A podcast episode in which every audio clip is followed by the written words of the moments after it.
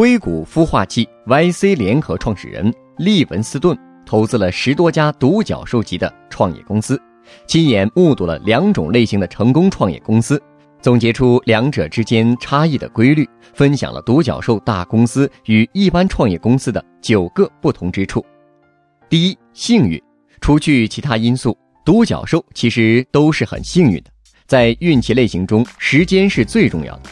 最成功的创始人会在正确的时间提出正确的想法，而且对恰当时间的把握比你想象的要困难得多。因为最好的想法往往是从创始人的生活中自然演化出来的。第二，有正确的动机。超级成功的创业公司创始人从来都不是为了财富或耍酷，他们总是为了公司所做的事情而痴迷。当他们痴迷时，公司往往就能做得更好，因为他们会更努力工作，他们的热情能够传染他人，他们的想法更长远。另外一家公司想收购他们也更难，因为他们并不想退出。第三，碰到巨大的需求，巨大的创业公司需要巨大的市场，你必须做很多人愿意花钱的产品，或者大家愿意花很多钱的产品，但市场规模很难预测。建议创始人不要过早尝试进攻一个大的市场。既然无法预测，那最好就去做一些自己想要做的产品，然后希望会有更多与你类似的人喜欢你的产品。第四，解决一些基础的问题。非常成功的创业公司其实都在做一些非常基础的事，比如谷歌帮助你找到信息，Facebook 是你朋友聚集的地方，滴滴打车把你送到你想去的位置。Airbnb 给你提供一个睡觉的地方。第五，愿意尝试一些可疑的想法。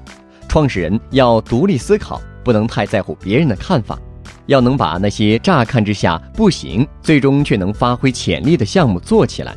现在已经很少有成功创始人能与墨守成规联系起来。